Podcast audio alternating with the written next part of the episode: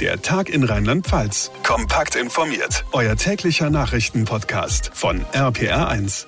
Hallo zusammen, schönen Freitagnachmittag und willkommen zur heutigen Podcast-Ausgabe. Mein Name ist John Segert. Freut mich, dass ihr eingeschaltet habt.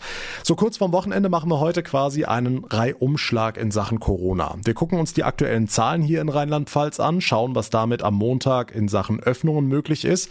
Die sind ja eigentlich geplant. Wir sprechen über den Osterurlaub, der ja in diesen Tagen Thema in ganz, ganz vielen Familien ist. Und wir reden nochmal über den Impfstoff von AstraZeneca. Forscher aus Greifswald haben nämlich offenbar raus herausgefunden, warum diese sehr seltenen Thrombosefälle kurz nach der Impfung aufgetreten sind.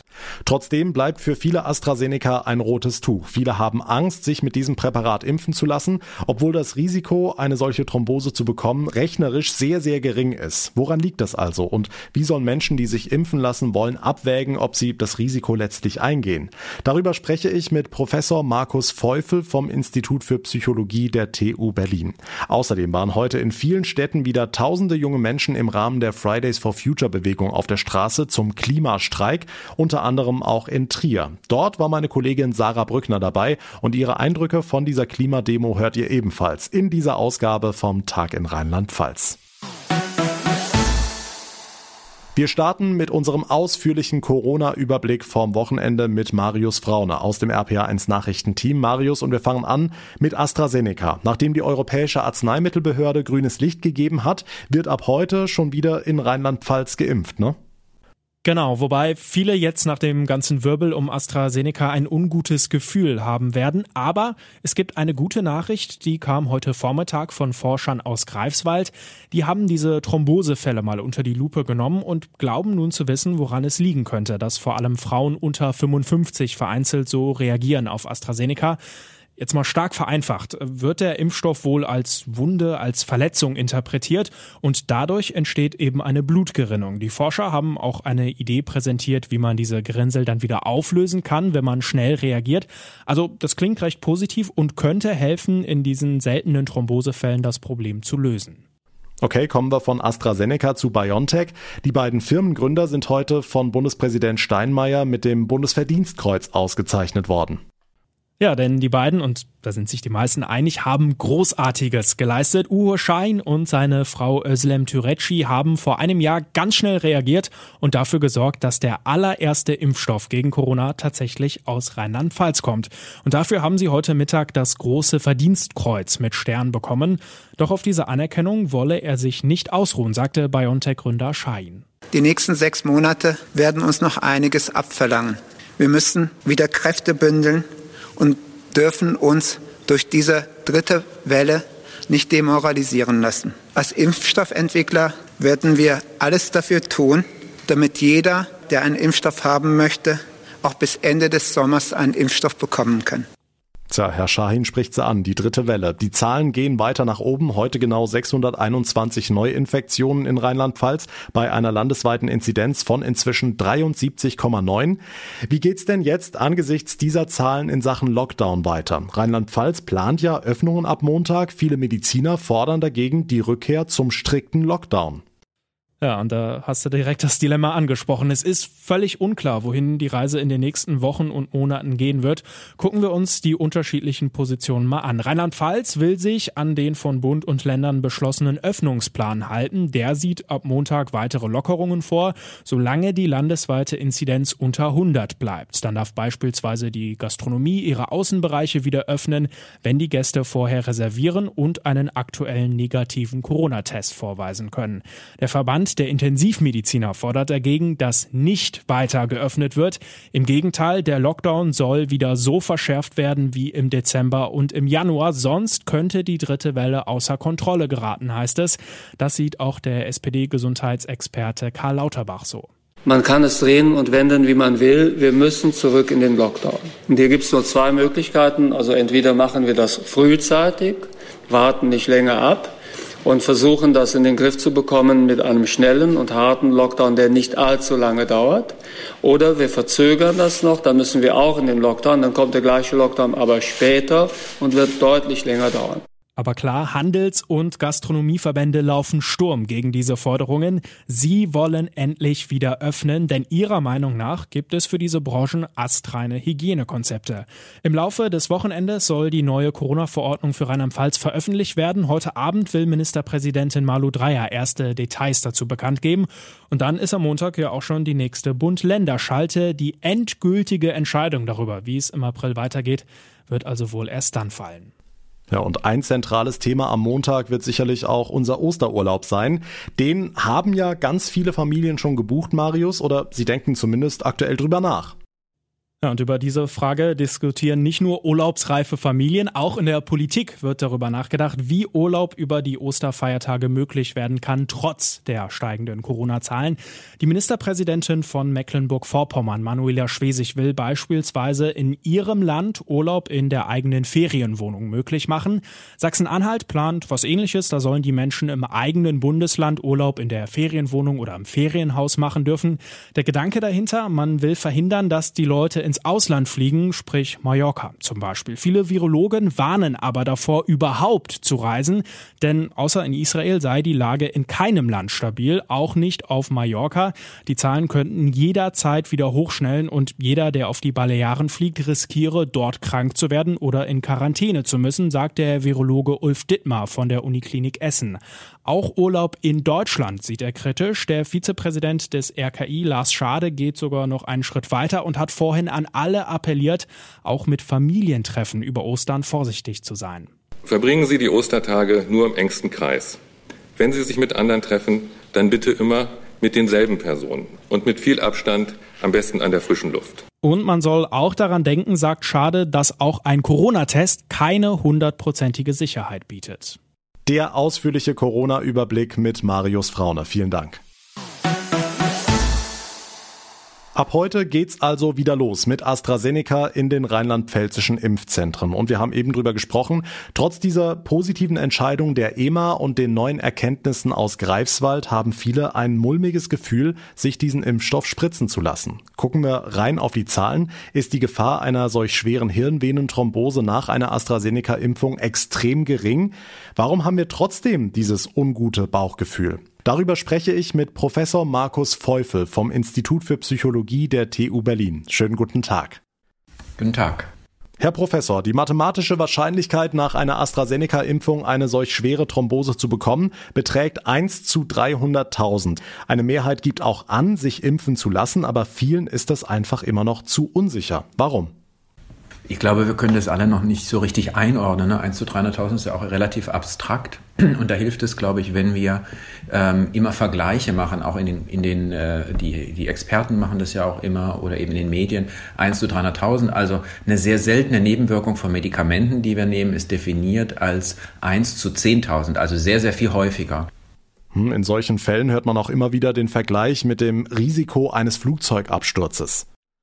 Genau, das ist auch eine Möglichkeit. Ein Problem ist so ein bisschen, dass die Risiken natürlich sehr unterschiedlich sind im Gesundheitsbereich im Vergleich zu anderen Bereichen des Lebens. Und da gehen wir vielleicht manchmal mehr Risiken ein, manchmal haben wir größere Scheu. Und bei der Impfung ist es nun mal so, dass in Europa und Deutschland die, die Sorge, was da mit einem passiert und dass da in den normalen Körper irgendwas gespritzt wird, was wir nicht so richtig verstehen, relativ groß ist. Umso wichtiger, dass wir das irgendwie einordnen und auch immer transparent informieren, was da genau passiert und was die Risiken wirklich sind. Okay, was geht denn in uns vor, wenn wir in diesem speziellen Fall entscheiden müssen, gehen wir das Risiko ein oder nicht? Also das ist auch sehr unterschiedlich. Also es gibt sicherlich jetzt manche Leute, die sagen, also ich lasse mich impfen, ich weiß, das ist das Einzige, wie wir aus der Pandemie rauskommen. Es gibt auf der anderen Seite sicherlich einen großen Teil, die sagt, ich kann mit der Impfung nichts anfangen, generell mit Impfungen auch vielleicht glaube ich nicht so, dass das mit der Krankheit so stark ist. Und dann gibt es eben dazwischen Menschen, die abwägen, was ist das Risiko für mich, was ist das Risiko, wenn ich mich impfen lasse im Vergleich zu nicht impfen lasse. Ähm, und da ist es, glaube ich, eben wiederum wichtig, dass wir diese Informationen immer wieder verfügbar machen und so verfügbar machen, dass es natürlich auch verstanden wird. Hm, jetzt argumentieren ja viele Impfbefürworter, dass Menschen Fallschirm oder Bungee springen, rauchen, trinken oder sich schlecht ernähren, gleichzeitig aber sagen, das Risiko dieser Impfung ist mir zu groß. Wie geht das zusammen? Also das sind alles Dinge, die wir ja selber ähm, auf uns nehmen. Wie gesagt, auch in anderen Bereichen, nämlich Freizeit und Ernährung und so weiter.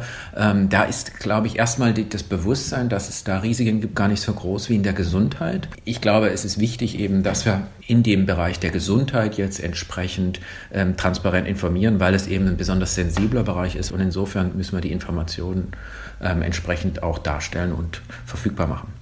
Sagt Professor Markus Feufel vom Institut für Psychologie der TU Berlin. Vielen Dank für Ihre Einschätzung. Vielen Dank auch Ihnen. Und damit jetzt zu weiteren wichtigen Meldungen vom Tag mit Susi Kimmel aus der APA1 Nachrichtenredaktion. Schönen Feierabend.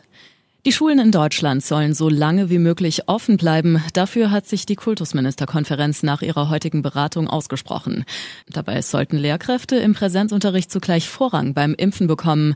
Die Präsidentin der Konferenz Ernst sagte, für Kinder und Jugendliche sei der Schulbesuch für ihre weitere Bildungsbiografie von entscheidender Bedeutung. Viele litten unter der Pandemiesituation. Tragischer Unfall im Donnersbergkreis. Eine Frau ist in der Nähe von Kriegsfeld beim Spazierengehen vor den Augen ihrer Enkel von einem Auto erfasst und getötet worden. RP1-Reporter Dick Höster. Die 60-Jährige war gestern Nachmittag mit einem wenige Monate alten Jungen im Kinderwagen und dessen elfjähriger Schwester unterwegs. Sie liefen am Rand einer Landstraße, ein Wagen kam ihnen entgegen, wohl auf der falschen Straßenseite. Das Auto erfasste die Frau und den Kinderwagen, der schleuderte durch die Luft. Trotzdem blieb der kleine Junge unverletzt. Seine Oma starb später im Krankenhaus. Gegen den Fahrer wird jetzt wegen des Verdachts der fahrlässigen Tötung ermittelt. Zum Fußball. Im Viertelfinale der Champions League trifft Titelverteidiger Bayern München auf Paris Saint-Germain und Borussia Dortmund muss gegen Manchester City ran. Das hat heute die Auslosung in New York ergeben. Beide Hinspiele finden am 6. April statt. Außerdem hat Fußballbundestrainer Löw heute das Aufgebot für die EM-Quali-Spiele gegen Island, Nordmazedonien und Rumänien bekannt gegeben. Wie angekündigt nominierte er die Neulinge Musiala und Wirz. Zudem steht der Frankfurter Younes nach dreieinhalb Jahren vor einem Comeback. Nicht im Kader sind dagegen Draxler und Brandt sowie der verletzte Reus. Heute ist globaler Klimastreik, schon zum siebten Mal. Deswegen haben heute Aktivistinnen und Aktivisten weltweit in mehr als 50 Ländern für mehr Tempo im Kampf gegen den Klimawandel demonstriert. Allein in Deutschland gab es über 200 Protestaktionen, natürlich allesamt Corona-konform. Bei uns in Rheinland-Pfalz war unter anderem Fridays for Future mit einer riesigen Fahrraddemo in Mainz unterwegs. Und RPA1-Reporterin Sarah Brückner, auch in Trier gab es heute eine Kundgebung in der Innenstadt. Ja, hier in Trier haben sich heute Mittag gut 170 Menschen auf dem Domfreihof versammelt. Mit Maske, mit Abstand, bei klirrender Kälte. Kurzzeitig fehlen sogar vereinzelt Schneeflocken. Davon haben sich die Leute hier aber nicht abschrecken lassen, um lauthals auf ihre Forderungen aufmerksam zu machen. Die Regierungen machen einfach keine vernünftige Politik, die in der Lage ist, das 1,5 Grad Ziel des Pariser Klimaabkommens zu erreichen. Wir können mit dem System, mit dem wir jetzt viele Jahre wirtschaften, so nicht weitermachen. Wir haben eine Katastrophe nach der anderen und wir stehen hier, damit die Politik verändert wird, damit wir ernst genommen werden und damit wir auch eine Zukunft haben. Und dafür möchten wir protestieren und das werden wir auch nachhaltig tun, bis die Politik was tut. So ziemlich alle Altersgruppen waren hier in Trier diesmal mit dabei. Natürlich, wie gehabt, viele SchülerInnen, aber auch nicht nur. Wir sind Förster, uns ist der, liegt der Wald am Herzen und der Wald leidet. Klimaschutz ist Waldschutz. Deshalb ist es für uns logisch, dass wir Fridays for Future und die Klimaschutzinitiativen tatkräftig unterstützen. Ja, und klar, so viele Leute auf einmal, das war für den einen oder anderen in Lockdown-Zeiten ein bisschen ungewohnt. Es ist natürlich ungewohnt, so viele Menschen auf einmal an einem Ort zu sehen. Trotzdem schön, gibt einem ein bisschen Gefühl der Normalität. Es ist schön, dass jetzt heute gerade ein bisschen mehr gekommen sind. Aber natürlich müssten hier noch viel mehr Leute stehen. Klar, auch in den Teilnehmerzahlen, da macht sich Corona natürlich bemerkbar. Die Pandemie ist für viele hier aber auch ein Grund, überhaupt wieder für den Klimaschutz auf die Straße zu gehen. Man sieht ja auch, dass in der Corona-Krise keine Chancen genutzt werden, irgendetwas nachhaltig zu verändern, sondern es die ganze Zeit in die Richtung geht, wir wollen wieder zur Normalität zurück, wir wollen wieder zum Zustand von vorher zurück. Wir haben ja Bundestagswahl jetzt im Herbst und das Thema muss auf jeden Fall ganz oben auf die Tagesordnung, weil wenn die Corona-Krise mal vorbei ist, dann ist das auf jeden Fall das Thema, was halt wichtig ist für die Zukunft. Ja, und der Klimastreik dauert hier in Trier jetzt auch noch weiter an. Einige besonders hartgesottene Demonstrierende haben jetzt nämlich angefangen, mit Zelten und Pavillons ein Klimacamp vor dem Dom aufzubauen. Auch in Deutschland sind heute zahlreiche Menschen für mehr Klimaschutz auf die Straße gegangen, unter anderem in Mainz, Kaiserslautern und in Trier. Dort war meine Kollegin Sarah Brückner dabei. Vielen Dank für die Eindrücke.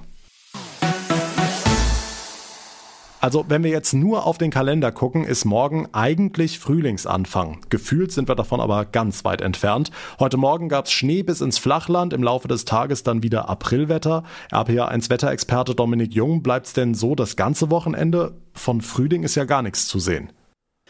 Ja, zumindest die Sonne ist ja morgen zu sehen. Wenn man sie aus dem Fenster betrachtet, dann sieht es eigentlich draußen richtig schön aus morgen. Viel Sonnenschein, nur ein paar Wolken, aber leider ziemlich kalt. Denn die Höchsttemperaturen, die steigen morgen gerade mal auf zwei bis drei Grad in den Hochlagen der Eifel. Entlang von Rhein, Mosel und Nahe werden bis zu sechs oder auch mal knapp sieben Grad erreicht. Das war's dann aber auch schon und dazu weht ein recht strammer Wind und deswegen empfinden wir Temperaturen noch ein bisschen kühler, als sie eigentlich sind. Aber die gute Nachricht zum Schluss, nächste Woche wird's immer wärmer und am nächsten Wochenende gibt's wahrscheinlich auch Temperaturen von über 15 oder 16 Grad. Also die Frühlingsluft kommt, aber sie kommt verspätet. Na immerhin, Dankeschön, Dominik Jung. Und mit diesen Aussichten verabschiede ich mich für heute. Wenn euch unser Podcast gefällt, dann hinterlasst bitte eine Bewertung bei Apple Podcast. Da würde ich mich sehr drüber freuen. Außerdem bleibt ihr immer auf dem Laufenden, wenn ihr den Tag in Rheinland-Pfalz ganz einfach abonniert. Dann verpasst ihr auch keine Ausgabe mehr. Mein Name ist John Segert. Ich bedanke mich ganz herzlich fürs Einschalten. Wir hören uns dann am Montag wieder, dann mit allen Infos rund um die nächste Bund-Länder-Schalte. Bis dahin eine gute Zeit, ein schönes Wochenende und vor allem bleibt gesund.